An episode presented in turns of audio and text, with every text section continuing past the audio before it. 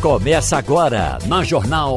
Opinião com qualidade e com gente que entende do assunto. Com Geraldo Freire, Romualdo de Souza, Wagner Gomes e jornalistas do Jornal do Comércio, deixando você bem informado. Passando a Limpo. Eita, já estamos começando o Passando a Limpo. Estamos recebendo uh, para a bancada Maria Luísa Borges, Igor Maciel Wagner Gomes. Igor, a gente falou da, da grande política, vamos começar uhum. o Passando ali com uma pequena política, dessa discussão eh, que aconteceu ontem na Câmara de Vereadores, Sim. com a bem vereadora. Pequena, bem pequena mesmo. Michele Colles, querendo a, a principal medalha do mérito do, da, da, cidade para uhum. eh, eh, Michele Bolsonaro. E, era de se esperar realmente que tivesse um, um alguém que reagisse. É, era necessário que a, a, vereadora não pensou bem expor a, a primeira-dama esse tipo de coisa, sem nenhuma ligação com a cidade. Com, de repente você pega e dá a, a, maior homenagem. Além de você minimizar o valor dessa, dessa comenda, você é, é, dá espaço para que as pessoas digam não, não merece. Né? Por que é que eu fiz o, o, o essa, esse comentário aqui falando, brincando até, dizendo bem pequena, bem pequena política? Pelo seguinte, Geraldo, primeiro bom dia para você, bom dia aos colegas. É, é o seguinte, quando você faz esse tipo de coisa no ano eleitoral, sabendo exatamente que vai ter uma reação dessa, você não está nem procurando homenagear, você nem está procurando, é, de alguma forma, justificar isso em relação à cidade. Não é A sua intenção não é homenagem, a sua intenção realmente é causar. Sim. É realmente provocar o que foi provocado ontem. Uhum. Então, já se sabe que ali é um ambiente que vai ter é, uma disputa, um atrito entre esquerda e direita. Então, quando alguém chega e propõe uma homenagem desse tipo, é exatamente para tentar é, causar um rebuliço, causar uma confusão. E dessa confusão, a partir dessa confusão, você ter, se usar aquilo como plataforma eleitoral. Por que é que eu estou dizendo isso? Ontem foi, foram ser é, é, essas, é, essas homenagens iam ser votadas. Aí o que é que você tem? Ontem tinha deputado estadual, tinha deputado estadual lá na Câmara de Vereadores. Uhum. Foi para lá por acaso? Eu estava passando, ah, estava passando e, e, e vi. Não, já se sabia que ia ter confusão já se previa essa confusão, já tinham convidado, inclusive, gente pra um, de um lado e do outro, para as galerias, para fazer confusão, realmente, com protesto na frente. Então, era exatamente para criar um fato eleitoral. Criou-se um fato eleitoral. E aí, é, inclusive,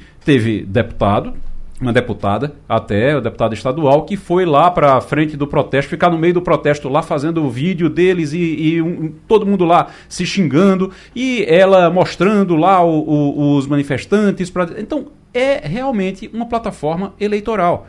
Não teve a assim, pobre da Michelle Bolsonaro, porque ela não tinha nada a ver com a história, sabe? Não tinha nada a ver com a história. Ia ser é, é, é, homenageada, mas ela não ia ser homenageada. Já se sabia que não ia. Não é só de um lado, não. Não é só de um lado, não. Recentemente teve uma disputa por conta da retirada de um busto. Eu não lembro qual era o presidente, um, um presidente da, da, do regime é, militar. Castelo Branco. Castelo Branco. Ali, Castelo da, Branco. ali da ponte da Exatamente. E aí o pessoal da esquerda foi lá para entrar com uma, uma, um projeto, uma ação, para tirar a, o busto de lá. Aí teve que ter uma votação, e teve briga, e teve discussão. A intenção é a mesma. Ninguém está preocupado com o busto de Castelo Branco, ninguém está preocupado com a medalha de Michele, de Ciro é, Nogueira, de Jair Bolsonaro. Ninguém está preocupado com isso. A preocupação é causar um fato, provocar um fato para poder ter discussão em rede social. É isso que se quer para esquentar o palanque deles. Então uhum. serve para isso. Agora é uma pena e aí é um comentário que eu já fiz é, aqui, já fiz no, no, na, na, na, coluna também, na cena política, eu vou fazer de novo. É uma pena, porque a gente ouve falar o tempo todo, sabe, porque o legislativo em ano eleitoral não funciona. O legislativo em ano eleitoral não funciona. Funcionar para isso? Uhum. É para isso que serve? Não tem problema no Recife, não para ser resolvido? Até parece que não tem problema no Recife. Quem viu as imagens ontem E o conteúdo da discussão de toda essa, é, é, essa confusão que aconteceu ontem na Câmara, olha para aquelas imagens, olha para os vereadores e fica pensando: não tem problema para se resolver no Recife? Uhum. É isso? É essa a questão?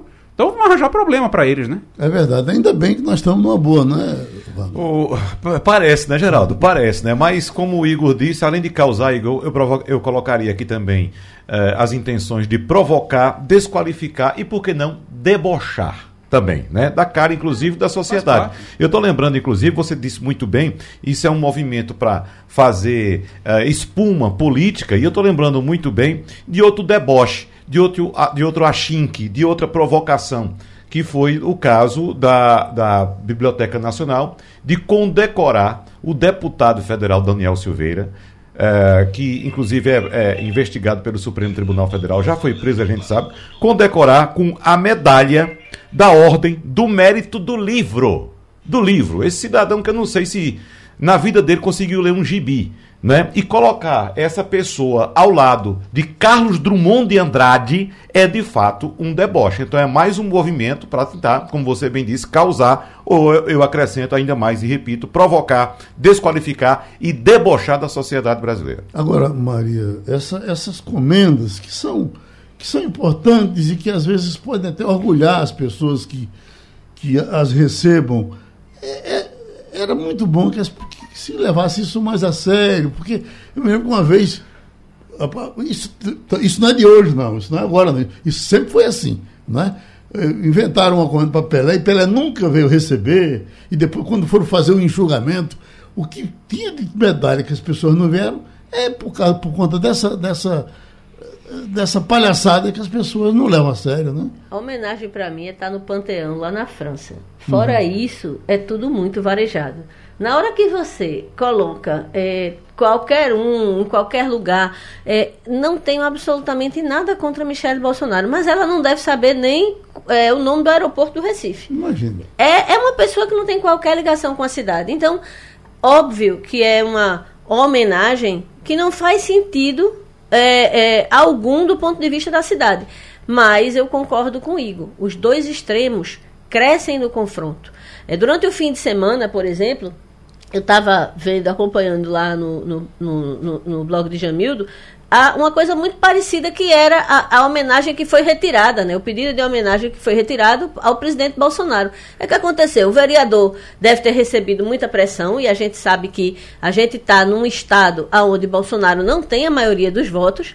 É, e aí ele avisou que iria tirar. Como ele não registrou oficialmente é, é, a, a desistência até a sexta-feira, já tinha gente da, da, eh, do lado oposto, no caso do PSOL, é, fazendo é, vídeos, divulgando, dizendo que era, era mentira que iria tirar, que na verdade estava tudo registrado.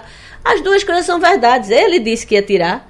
E era verdade que não estava no, no, no, registro ainda a retirada. Só que os dois lados precisavam transformar isso em bandeira, porque crescem no confronto. Os dois extremos, seja a, a, a direita ultraconservadora, seja a esquerda mais radical, eles crescem nesse confronto. Então, qualquer fagulha dessa vai ser usada, vai ser explorada à exaustão pelos dois lados. É o cara que está no protesto do lado de fora, é o cara que está assinando a, a, o pedido do lado de dentro, mas no fundo as pessoas estão crescendo no confronto. Acho uma pena, como você disse, é, esse varejamento de homenagem. É só uma, uma pergunta aqui de, de serviço, Sim. Wagner. O está saindo a, o, o ranking dos carros mais vendidos, inclusive com uma, uma queda nas vendas de 5 ou 6% com relação ao mês anterior.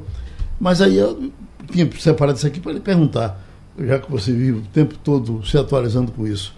Aquela exacerbação no preço do carro usado, é, é, ela já chegou a um, a um certo consenso? As coisas já estão voltando a ser como eram? Não, ela não voltou, ela estabilizou. Aham. Deu uma estabilizada. O mercado deu uma estabilizada, parou de crescer como vinha crescendo, os preços pararam de aumentar como vinha aumentando. Mas assim, as vendas dos carros novos continuam em queda. Você deu aí um dado é, deste, do, do, deste mês em relação uhum. ao mês anterior.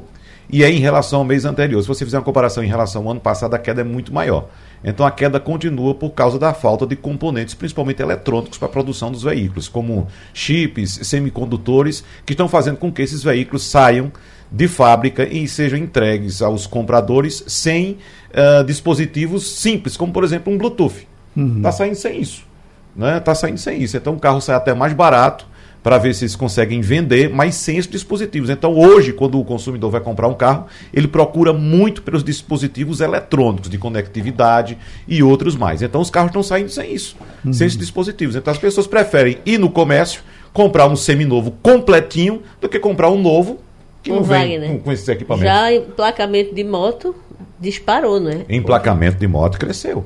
Cresceu. Uhum. Agora, isso reflete também muito a dificuldade do brasileiro. Hoje eu, a gente lembra muito do Recife, a situação do usuário do transporte coletivo no Recife, que tem como um sonho se livrar do transporte coletivo por causa da péssima qualidade do serviço. Uhum. Então, inclusive, o nosso, o nosso é, Kevin Paz, que participou o dia desses aí do debate cidade, ele que utiliza o metrô, disse que na estação dele pega o metrô, em Afogados, quando ele sai do metrô, tem uma placa na frente. Compre sua moto em tantas Exato. É o melhor lugar para a pessoa fazer. Então, veja só. Você sai do metrô lotado, Olha, atrasado, lotado, quebrado. Eles deviam, deviam, também anunciar naquela, na traseira do motorista ali, né? Compre sua moto é, em tantas parcelas. É. Pois é. Só, só um, uma, eu queria fazer uma pergunta a Wagner sobre isso, sobre, sobre esse mercado de veículos. Só queria fazer um, um, um comentáriozinho. Eu já fui homenageado pela Câmara do Recife, tenho medalha, inclusive a medalha que leva o nome da nossa querida Graça Araújo. Tenho muito orgulho dessa medalha, mas eu acho que entre uma medalha e outra, os vereadores eles precisam realmente focar naquilo que é importante. Eu acho que nesse momento, aquela discussão que aconteceu ontem é algo que é tão desimportante, mas tão desimportante, que faz a gente passar aqui 10, 12 minutos criticando parece e que, levantando essa situação. Parece que, inclusive, já esqueceram a chuva, né? Igor? Parece, não, é exato, exatamente. Eu, eu, não estava nem falando passou, de chuva. O verão né? já chegou, é, tá todo Eu não estava nem falando de chuva. É. Agora, eu queria perguntar, Wagner, em relação ao mercado, tem muita gente que hoje tem carro usado, aí fica pensando, olha, carro usado está muito valorizado.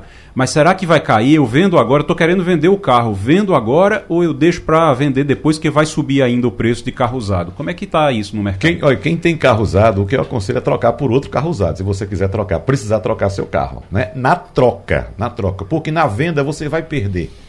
Você vai perder sempre quem vende perde um pouco.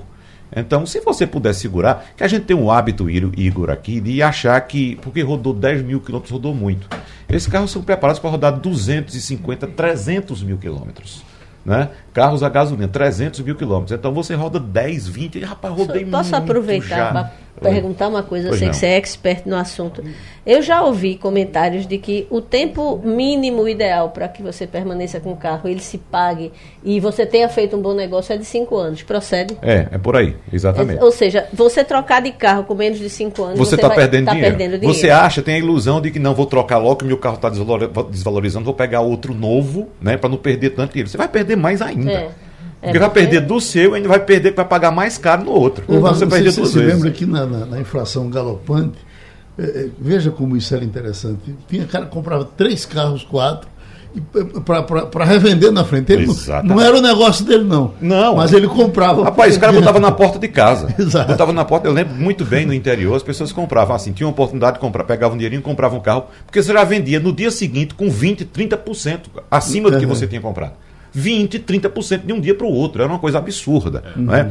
Inclusive, era uma época em que carro usado era muito valorizado. Aí era aquela época que todo mundo cuidava muito do carro. Botava um cobertorzinho para o carro não dormir no sereno, entendeu? Cuidava muito, pra, porque valorizava mesmo o carro. Carro novo era coisa raríssima, para quem tinha muito, muito, muito dinheiro para uhum. comprar. Então, o mercado era de carro usado mesmo. Vamos pedir um aconselhamento aqui do professor de endocrinologia, Francisco Bandeira. É, é, o assunto, doutor Francisco, pode ser muito simples, que é uma pílula que estão lançando aí para ressaca, mas a repercussão disso tem sido tão interessante. É, desde ontem à noite, quando foram divulgadas as primeiras notícias, eu digo, vamos conferir. Então, essa é, é, Mike, Mike, parece o, o, o nome da pílula, o senhor certamente vai me corrigir daqui a pouco, e ela uh, se toma antes uh, de, de, começar a bebida e ela reduz o, o efeito da, do, do, álcool de princípio em 50%. Quer dizer, é, é, você já vai tendo prejuízo, né? já, já poderia beber menos para economizar, não vai beber muito e vai se resolver com essa pílula. É o que eles estão dizendo, ainda não está à venda em todo canto, mas é uma pílula produzida no Reino Unido e que me parece tem apenas pela internet já se compra. É, é, é coisa nova? O senhor tem alguma coisa para acrescentar que a gente possa se animar com ela? Bom dia, Geraldo. Bom dia. É, é na verdade, isso é um, o princípio é simples, mas é um mecanismo interessante. Na verdade, é um fitoterápico, né? Uhum. Esse, esse medic, não é um medicamento em si, ele é vendido na Inglaterra como um suplemento em, em, até na prateleira, porque ele é composto de bactérias, uhum. como um probiótico. Na verdade, é um probiótico. São duas bactérias, o Bacillus coagulans e o Bacillus subtilis, e essas bactérias elas têm duas enzimas que metabolizam, metabolizam o álcool. Enzima que nós temos, né? Acetaldeído dehidrogenase, o álcool dehidrogenase. Então, o que, o que, que elas fazem? é começar a metabolizar o álcool já no intestino uhum. e impedir que ele seja totalmente absorvido e passe pelo fígado. Uhum. Então, os estudos com essa pílula, que são essas duas bactérias associadas ao aminoácido L-cisteína e vitamina B12, isso aí não está muito claro o benefício dessa associação. O efeito é mais pelas bactérias, que são bactérias probióticos usados para outras doenças, como síndrome do intestino irritável, aquelas pessoas que têm muita cólica, diarreia, é, com, que agravam com, com estresse, com determinadas comidas, elas já são usadas. E os estudos com essa pílula vêm mais da China. Você sabe que a China, a medicina herbal é muito usada na China, se usa muita erva, né? fitoterápica. China e Taiwan que é aquele braço é, da, da, ilha de Formosa, que é uma região bastante desenvolvida. Então, os estudos vêm mais de lá. Uhum. E a ideia é que realmente é, a absorção do álcool caia em 50%. Uhum. Eu conversando com o pessoal da Inglaterra, é, o que eles me falaram é que se isso, isso pode ter valor para aqueles indivíduos chamados bebedores moderados, né? porque o consumo de álcool é um problema de saúde pública, né? a cirrose alcoólica hoje ainda lidera a, as causas de doença crônica de fígado, depois vem a esteatose hepática, que vai subir e vai passar o álcool. Então, isso minimiza os efeitos daqueles bebedores moderados, porque quem bebe pouco já tem um efeito assim menor, o risco do alcoolismo já é menor. E uhum. nos que bebem muito, eh, se o indivíduo quer beber muito, porque ele quer ter o efeito de beber muito para ficar bêbado, ele vai gastar muito mais para poder ficar bêbado. então, quer dizer, é, é, é, essa pílula se toma. Sempre, sempre se pensa que a ressaca a gente combate depois que bebe. Nesse caso, essa pílula se toma antes e o álcool vai entrar mais, mais fraco. Por exemplo, o álcool de de, de, se eu tomar álcool 70, ele vai entrar só 30.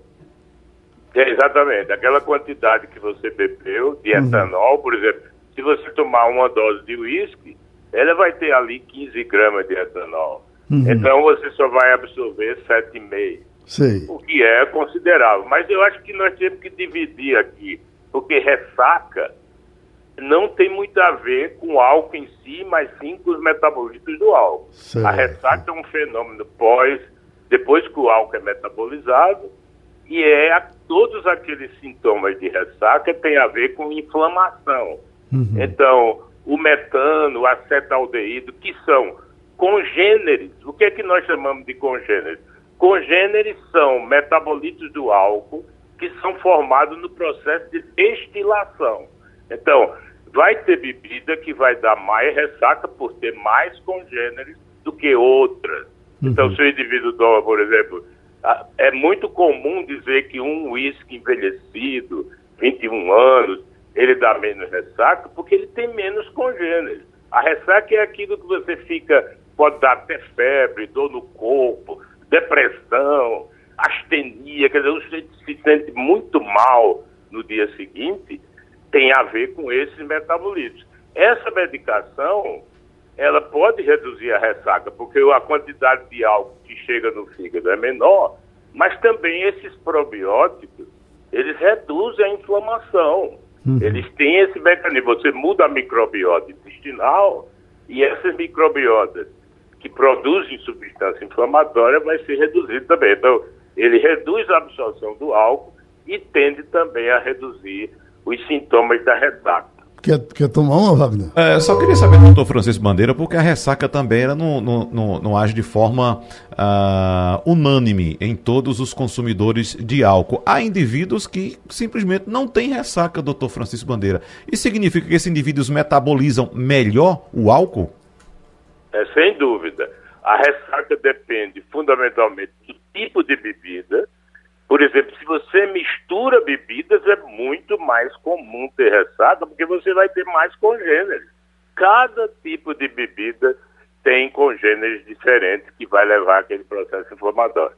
Mas a quantidade de álcool, a, a, a velocidade com que esse álcool foi ingerido, se foi ingerido com alimento ou não, porque quando você bebe comendo, a absorção vai sendo mais lenta, então o metabolismo vai sendo mais, mais delicado e mais leve. Então, todos esses fatores e fatores individuais.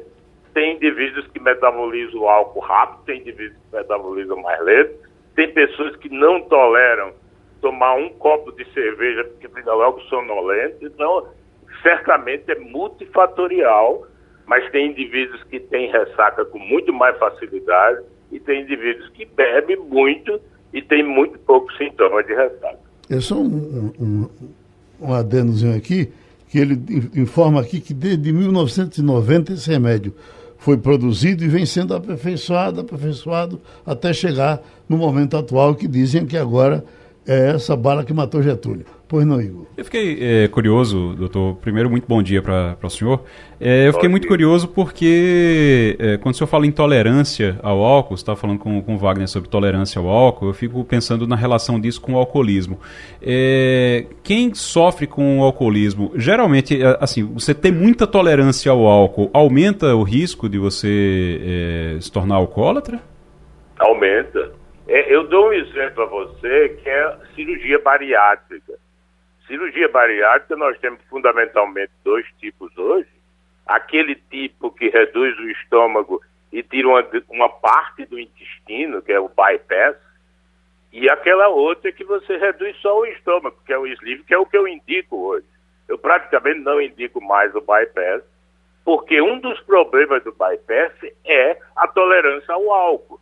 O que, que o bypass faz? A absorção do álcool é muito rápida dá um pico e cai rápido. Então, lesa muito e o indivíduo não fica bêbado.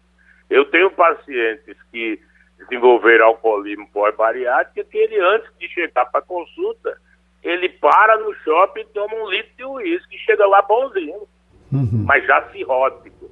Então, evidentemente que aqueles indivíduos mais tolerantes, entre aspas, eles vão ter mais lesão cerebral, de fígado, do coração, etc.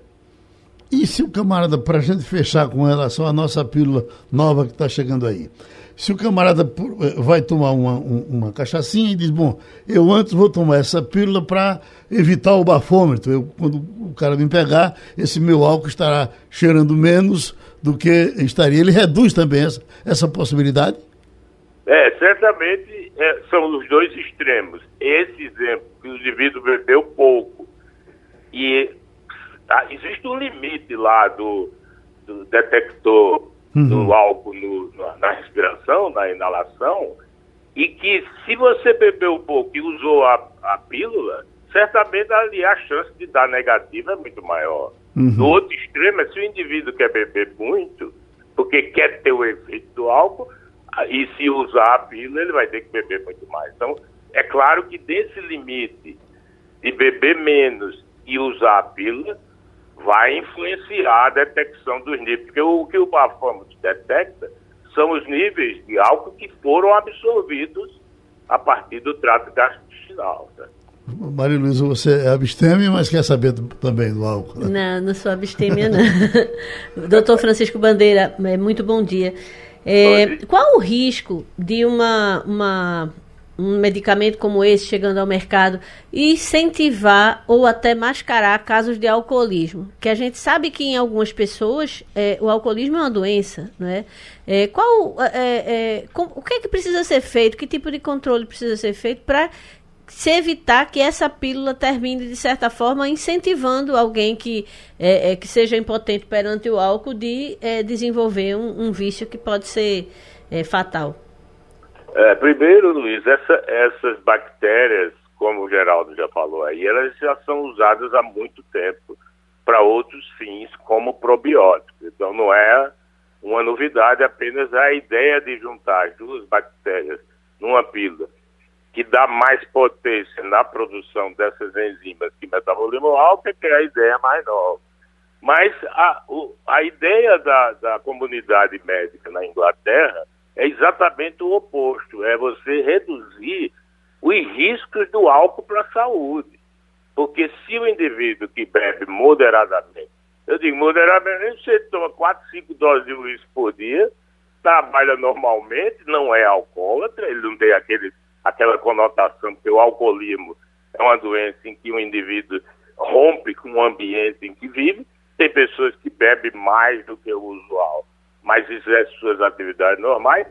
Esse indivíduo, com o uso dessa medicação, vai ter menos efeitos nocivos à saúde. Então, a ideia é essa, porque os componentes da medicação são componentes muito simples, que não têm nenhuma, nenhum risco ele teria benefício de mudar a microbiota. Então, a visão da comunidade médica na Inglaterra, onde o medicamento foi lançado, embora ele tenha sido mais estudado na China e Taiwan, né, que tem muita ligação com a Inglaterra, é a visão de que possa proteger e diminuir esses riscos para a saúde.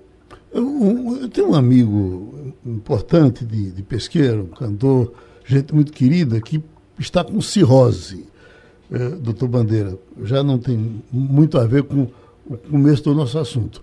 Ele está com cirrose e, e, e, de vez por outra, ele está correndo para o hospital para retirar água da barriga. Ele está esperando para fazer trans, o transplante de fígado e o fígado não está aparecendo. E ele vai tirar. Dizem que tira 5 litros de, de, de água da barriga de uma vez. É isso mesmo? É, isso é a. Esse aí é a doença hepática crônica terminal. É quando o fígado já não funciona e aí você tem varizes no esôfago pela hipertensão no sistema porta e o que nós chamamos de ascite, que é acúmulo de líquido peritoneal. Uhum. Essa fase é uma fase muito ruim para a saúde e que só se resolve com o transplante.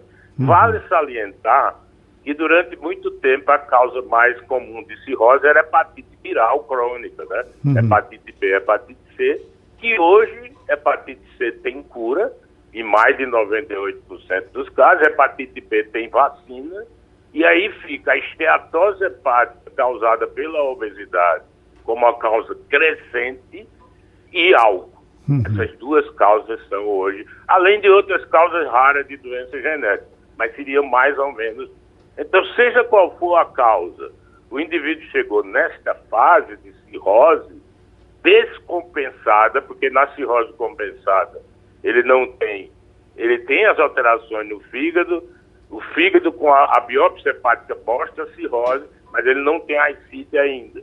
Essa é a descompensada. Aí ele tem que ir lá tirar o líquido periodicamente até que apareça o fígado para transplante. Pronto, doutor Francisco Bandeira, a gente agradece. Gente, as confusões nos aeroportos continuam. E o pessoal que trabalha com passagem, com turista, como é que essas pessoas estão fazendo? Que orientação estão recebendo essas pessoas para se viajam para certos lugares, se trocam de, de, de destino? Deixa eu saber com o nosso Edson Gonçalves, se eu lhe pedisse agora uma, uma, uma agenda para viajar, sem problema, para onde você me mandaria, Edson? Bom dia, Geraldo. Bom dia. Bom dia, amigos da bancada, Wagner e os demais e os ouvintes.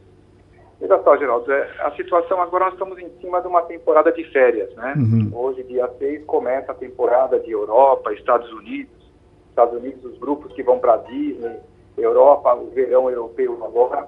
Então há uma certa dificuldade. Após dois anos de pandemia, dois anos de recesso no turismo, nós estamos voltando agora aos poucos. E ao mesmo tempo, uh, os segmentos não acompanharam essa previsão de uma demanda uh, três ou quatro vezes maior do que a própria estrutura. Ou seja, as companhias aéreas demitiram as pessoas por dois anos e agora e tem uma demanda e está recrutando novos funcionários e voltando às suas frequências normais. Isso tudo ocasionou uma demanda muito além da expectativa. E, consequentemente, há atraso de voos, cancelamentos né, eh, das pessoas que estão querendo viajar. Então, a sua pergunta é assim, Geraldo, seria muito difícil de atender de imediato, mas a gente tem que fazer tudo com antecedência para evitar e minimizar algum contratempo, algum aborrecimento. Eu tenho um amigo nosso aqui, o Mário Roberto, está dizendo que lá em Israel estão recomendando que você chegue um dia antes no aeroporto para ficar se resolvendo. Eu tenho um amigo que viajou, eh, eh, foi para o Canadá e fez um, um, percurso grande. Ele disse que você, quando você sai, no, no, Brasil, por incrível que pareça, no Brasil é menos, mas fora do Brasil você se sente abandonado nos aeroportos, porque você não tem nem a quem perguntar, porque o, o enxugamento foi muito grande por aí afora. É isso mesmo? É, isso acontece realmente. É, a dificuldade de comunicação, você está nos Estados Unidos em falar fluentemente o inglês, ou na Europa, em alguns países, falar o idioma local de cada, cada país, vai dificultar. É, no Brasil, sempre a gente tem assim uma facilidade de comunicação, procura um gerente, procura um supervisor, alguém que possa ajudar. Na Europa e nos Estados Unidos é totalmente diferente. Lá são é, sequências de atendimento. Você tem que estar na fila igual a qualquer outra pessoa. Então, não tem nenhum benefício, não tem nada que pudesse ajudar. O agente de viagem tem um papel muito importante nessa relação uh, com o consumidor final. Ele tem os acessos, ele conhece as pessoas por experiência, então ele pode ser um facilitador. Quando houver um contratempo, a pessoa entrar em contato com o seu agente de viagem, ele vai procurar os meios de comunicação que ele tem de acesso para tentar resolver algum contratempo que houver.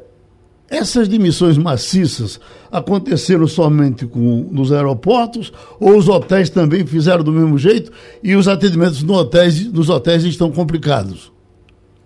Demanda maior sempre nas companhias aéreas. Né? O primeiro termômetro é a companhia aérea que liberou a quantidade de pessoas para aquele destino. A hotelaria já é uma estrutura montada que a pessoa faz com muita antecedência. Uh, viajar hoje requer que a pessoa se programe um pouco antes. Essa viagem de última hora, ela sempre corre um risco maior de ter um contratempo, de ter um no-show, de ter um overbook, ou não encontrar aquelas tarifas promocionais desejadas. Então, se você for comprar hoje uma passagem para São Paulo, ela custa R$ 2.500. Mas se você projetar essa mesma reserva para janeiro e fevereiro de 2023, ela vai custar R$ 1.800. Então, a diferença se faz com a antecedência da compra. Os navios já estão resolvidos? Já estão todos liberados, né? já temos já toda uma programação já a, proposta para as viagens que chega de novembro agora de 2022 até março de 2023. Requer que as pessoas façam com antecedência, porque já existe uma procura já uh, decorrente dos dois anos que ficaram sem a frequência dos navios, então que já se programe. Os navios estão no Brasil e a gente também tem venda de navios uh, no Canadá, no Estados Unidos, na Europa, todo lugar tem. É uma demanda que ela está crescente, é, o turismo está voltando e a gente está se preparando para poder atender esse, esse, movimento. A sua grande especialidade, o, tiravistos, está se normalizando? Então, os vistos também, tá? da mesma forma. Existe uma procura maior do que a própria a estrutura de atendimento. Você tem uma ideia hoje, cinco consulados no Brasil, que estão em Recife, São Paulo, Porto Alegre, Brasília e Rio de Janeiro, os agendamentos só estão só para maio e junho de 2023. Então você já percebe que existe uma quantidade muito grande de pessoas querendo tirar o visto, já para poder iniciar as viagens.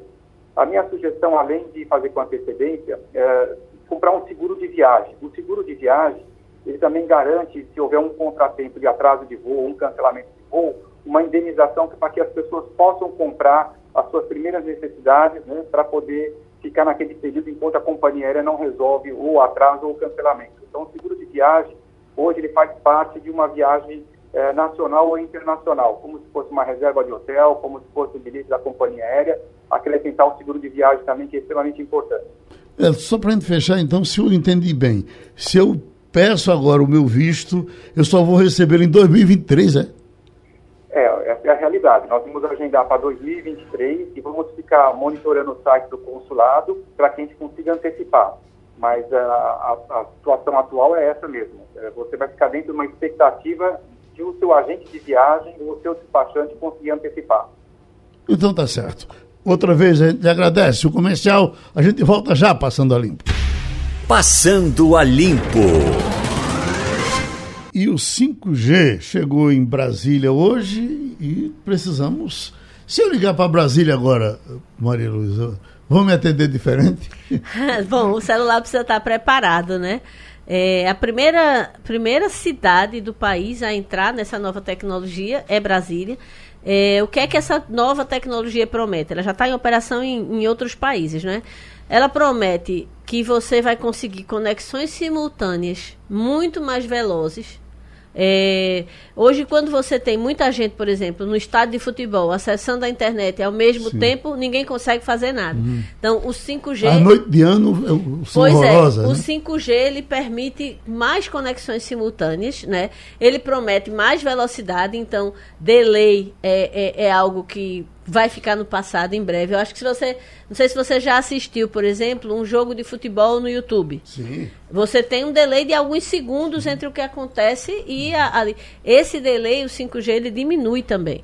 Agora, é uma tecnologia que pressupõe toda uma infraestrutura nova. As antenas são completamente diferentes e tem que ser muito é, é, espalhadas, né? ela muda a lógica da antena lá em cima. Na verdade, você tem que ter várias antenas no, na, Ca na área. de sapato. Isso, pequenininhas, espalhadas para que funcione. O celular tem que ser preparado. Meu celular mesmo, se eu chegar em Brasília, ele não vai pegar o 5G porque ele não não está preparado. Mas ele pega o normal. Pega o 4G. Pega você continua funcionando. É, todas as, as e trocas... se alguém ligar de 5G para você também não tem problema. Também. O beneficiário é quem tiver celular preparado para 5G, quem comprar o chip para o 5G e quem estiver numa área onde a tecnologia 5G já foi empregada.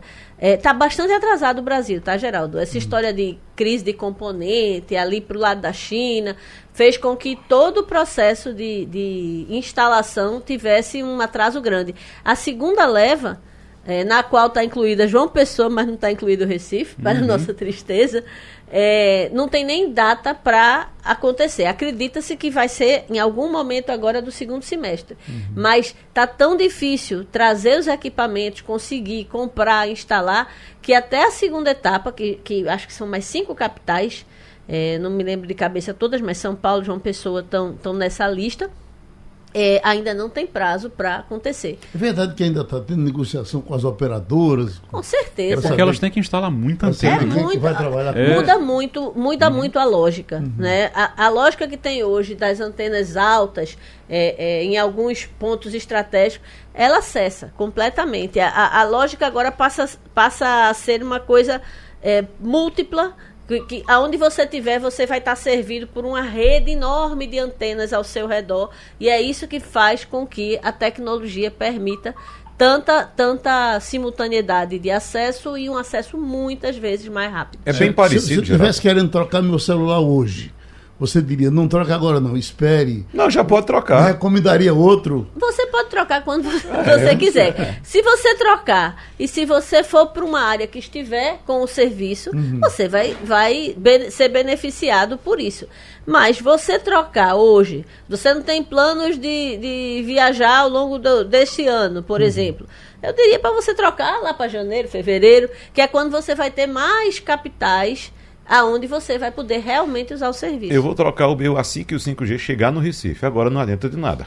né? Que eu não vou para Brasília e se eu for para Brasil eu vou passar dois, no máximo três João dias. Pessoa. Eu tô, eu tô, quando chegar em João Pessoa, eu vou lá só para testar. Agora, Geraldo, o que é Chegar em João interessante. Pessoa, a gente começa a pensar. Essa, essa mudança de velocidade e qualidade é bem semelhante, vamos para a cabeça de quem pensa analogicamente ainda. A mudança do AM para FM. Veja que o AM tem um alcance maior, mas a qualidade é menor. Né? E o FM tem uma qualidade melhor, mas o alcance é menor. Então é a mesma, a mesma, a gente pode fazer a mesma comparação. Por exemplo, o, o sinal do 5G ele é muito melhor, muito mais rápido, mas o alcance é muito curto.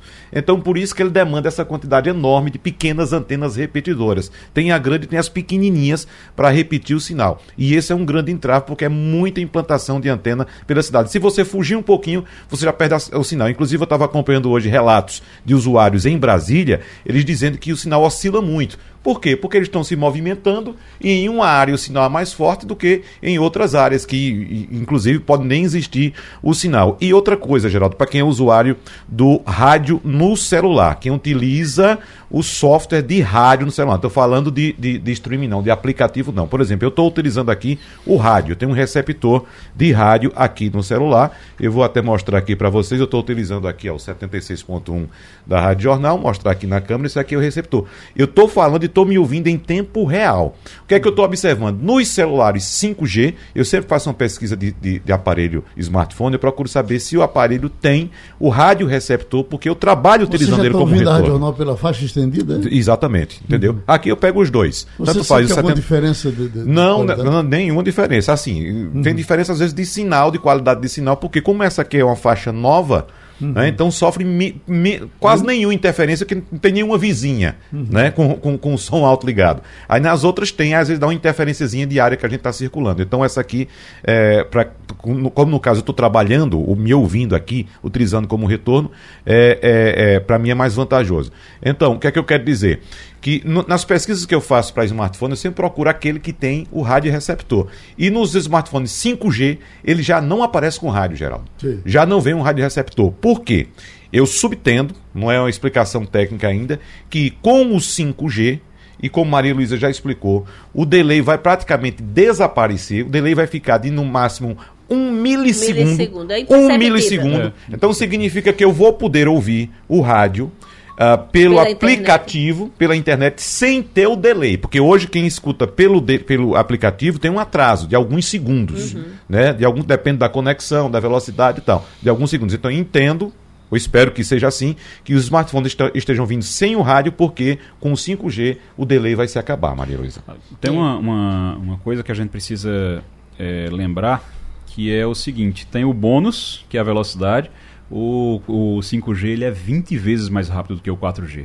20 vezes. Significa que hoje você está baixando um vídeo em 4G, ele dura 30 segundos para baixar um vídeo ali, para você assistir um vídeo, é, para ele completar. instantâneo. E vai ser instantâneo, vai ser praticamente instantâneo. Você apertou, ele vai, é como se você estivesse ligando uma televisão, pum, e já entra o vídeo. Em compensação, a bateria do celular vai embora.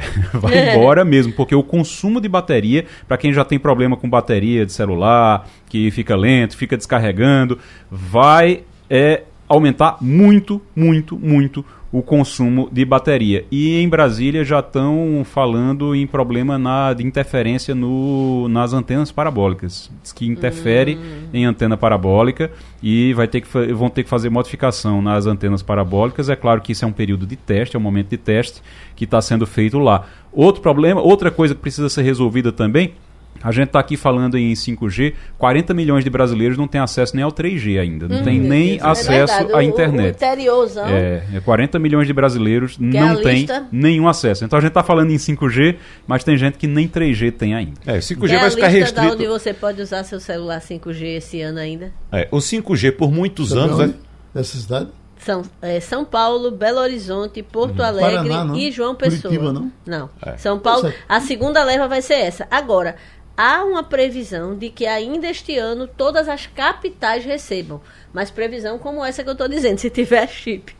É, o Se tiver 5G, chip, se tiver antena. o 5G por muitos anos vai ficar restrito e vai ser uma realidade apenas das grandes cidades, Sabe das é capitais e previsão? grandes cidades brasileiras. Sabe E é a lá, né? E não em todas as Até porque setores. o, o planejamento do Ministério das Comunicações é que o, agora é que o 4G, que as operadoras começam a investir no 4G no interior. No interior. No interior. Então o 5G vai ser uma realidade somente de capitais e grandes cidades Mas brasileiras. fique tranquilo que até dezembro de 2029 todo o país deve estar no 5G. Ou seja, Geraldo, eu não teria tanta pressa em trocar o celular, não.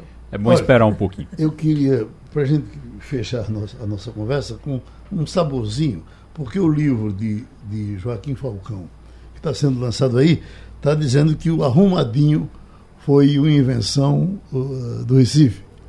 Tá certo? Adoro arrumadinho. Arrumadinho Esse- é bom. É. Eu na verdade, é, quando você parar para pensar, eu não me lembro realmente de ter comido arrumadinho no outro canto. Né? Lá em casa é quase Eu acho que eu só- Eu obrigatória. só não gosto arrumadinho quando ele é muito arrumadinho. Eu gosto do arrumadinho desarrumado. É, Aquele tem que vem que cara faz uma- uma É, bota farra. o feijão de um lado, bota a carne do outro, bota a farinha. Não, É arrumadinho com design. Exatamente. Aí, agora, o caldinho de feijão é também um. Só tem aqui. Só tem aqui. Não o caldinho. É porque assim, você chega em qualquer lugar do mundo e pede um caldinho, vem uma panela. É uma sopa, né? É uma é, sopa. é um- uma cumbuca com Aquele hábito de tomar um copinho de para degustar algo que você vai comer na sequência, seja um, ai, enchi minha boca d'água, um sururu, um marisco. Um caldinho de sururu. É bom demais. Um, um- um caldinho de peixe, de- de- isso é bem Rapaz, e, pernambucano. e é bem pernambucano. Eu tava em Natal há, há pouquíssimo tempo agora. Eu tava em Natal, aí fui à praia, cheguei na praia, fui pedir um caldinho, um caldinho de peixe. Veio um- uma cumbuca de sopa. É. Aconteceu comigo em É, João Pessoa. cumbuca e eu olhei, rapaz. Não, veja Vamos só, lá. veio uma cumbuca e viu o preço da cumbuca, Não, né? Porque eu- você é, pede um exato, caldinho achando que vai pagar cinco contos, né? Mas que Exato. não, O não tá, omelete, o omelete É, também é só 25 nosso. reais. Não, o- omelete é francês, né? Omelete é francês. Omelete é fromage, é, é francês. Aí é? É. Então, tá. agora, tudo isso que para saber se o livro de Joaquim Francisco, de Joaquim Falcão, trouxe a, a, a origem da cartola. É ali do, é ali do leite? Agora, A cartola, É do leite. a cartola, a cartola do, do, do- da, da banana com, com, com Com queijo. Com queijo queijo. Queijo de açúcar. A cartola eh, foi uma invenção de Rubem Moreira. Hum, É, isso Ney Maranhão contou isso aqui num debate, depois eu confirmei com outras pessoas. Não Rubem Moreira frequentava muito o internacional. Sim. Houve um tempo que o clube internacional era a coisa mais importante. Requintada. Não era? Aí que ele chegava lá, che- disse, olha, bote aí uma bananinha, bote canela em cima e alguma coisa de queijo. E, e não tinha nome para isso.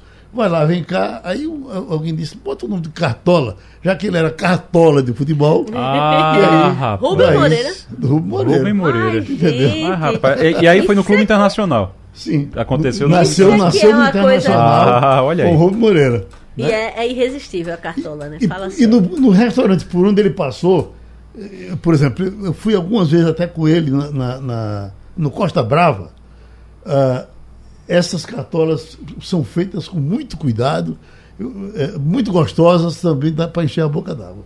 E você já tem hoje pelas estradas, em Gravatar, Wagner, Pe- tem um posto de gasolina. Ali É, é, né? famosérrimo. exato. Exatamente. Ó, é, é- é- é- o circuito Cartola eu conheço todos. Tá? É. o circuito da cartola de Pernambuco. Então, vamos- É, quiser, eu pra virar turismo. Vamos comer né? cartola, até no meu passando ali.